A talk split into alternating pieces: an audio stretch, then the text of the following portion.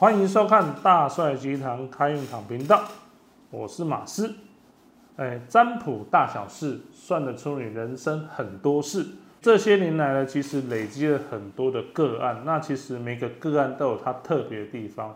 那今天要讲的这个个案的故事呢，其实是大家不知道有没有那种连续占卜呢，三次都卜出一样的卦。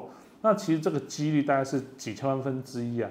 那其实会卜到这样的人，其实也像是个天选之人。那其实个案呢，他是个没有归属感和安全感的人。在朋友圈呢，他有一个很大称号叫做“渣男吸引机”。他多厉害呢？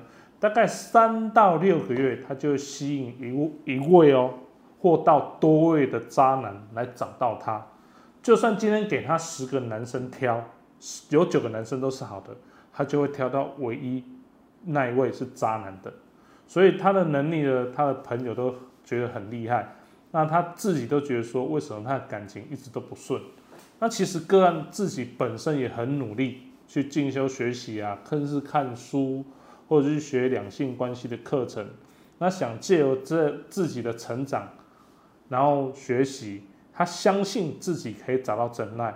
可是在这连续挫败后，他就经过朋友的介绍说，就是说也会讲话很诚恳、真诚、直接又帅气的占卜师，但看可不可以解决个案的。感情问题，好，那其实，在二零一九年的时候，他九月来占卜，卜出的第一个卦呢，卦象显示是说，哎，小姐你还没有做任何准备就决定了，所以你是一头热的去选择对象，所以每次都选错。这次占卜完结束后呢，在二零二零年一月又再来占卜，卜的第一个卦卦象显示一样，个案你还是没有做任何准备就决定，还是一头热的选择，这时候我还没有。发觉这个异样，因为六十四卦会重复，其实是正常的。因为易经易经的六十四卦，所以说你这次普罗卦跟下次普卦如果是一样的话，其实是蛮正常的。就几就几率上来讲，它是会发生的。好，但特别是在隔隔四个月后，二零二零年的五月，那个个案来占卜，卜的第一个卦呢，卦象显示出来，哎，小姐，你是没有做任何准备。就决定了要选择对象，你都是一头热在选择对象，三次都是问感情，当第三次是一样的时候呢，就是我那时候用屁股想也知道说，哎，不太对劲啊，所以我请客人给我准确的出生年月日时间和出生地点，我在看有什么样的线索，并请客人再卜一卦，可是在这个时候呢，那个通灵模式就启动了，就自己自动启动。然后卜，因为其实有时候我们我在给客人卜卦的时候，那个通灵状况都是要有一定的机会才会发生。有的是有时候呢会看到头，或阿公阿妈，或者是小孩，而且这些都是被强迫才会看见，不会是自动发动的。于是，在通灵模式启动之后呢，我将眼睛闭上，将气灌入我的占卜工具绿豆中。那客人开始要抓绿豆卜卦的时候。眼前就像播放电影一样，就看到一片浮萍飘过来又飘过去，以为这边可以安稳的飘过来，认为那边又可以稳定又飘过去，这样日复一日，日复一日，重复又重复。就画面一转的时候，我就看到一个大约七到八岁的小女孩蹲在墙角哭，而且她是哭泣的事好像是不属于这个家庭。于是我就将我看到的画面跟个案说明说：“哎，小姐，你为何没有跟呢？”我说你三十年来没有拜过祖先吗？这可是这个不太符合逻辑啊，因为你都是住在家里呀。然后个案就回答我说有啊，我有拜拜啊。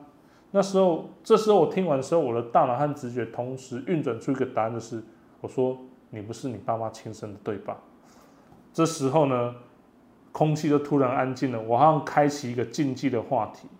然后个案就说这个秘密是我家的禁忌。我是去年初才知道的，我不能讲出去，所以身边的朋友没有人知道。老师你怎么知道？这跟我遇到的感情有关系吗？那时候我其实一直一头雾水，说我也不知道为什么我会知道，但我是从卦象跟通的时候看到，我就问了对方一些问题，说你的养父母从小到大应该都是很疼爱你的，可是你却对这样的感觉感到莫名的害怕，好像有天会失去这样的感觉。个人就说：“他刚出生的时候就被亲生爸妈送到这里，好，当初好像是阿嬷买来的，那其实他现在阿嬷还在，所以我很怕那时候占卜他阿嬷突然出现。后来我就跟个人讲说，你要解决你的归属感和安全感的话，只有回去认祖归宗，但不是叫你离开现在的家庭，而是找回你的亲生父母。当初他们做这个决定，一定有他们的原因和苦衷。后来个人就说，可是家里不准去找他们。现在在客厅看电视或出现类似这样的剧情的话，客厅都很安静。后来我就直接跟个人讲说，如果要解决你这个渣男的问题的话，真的要去找你的亲生父母。你从哪里来就从哪里回去，这个是你的根，只是要跟他们吃个饭聊个天就行了。记得回家跟你的养父母好好沟通你的想法，相信你的养父母会体谅的。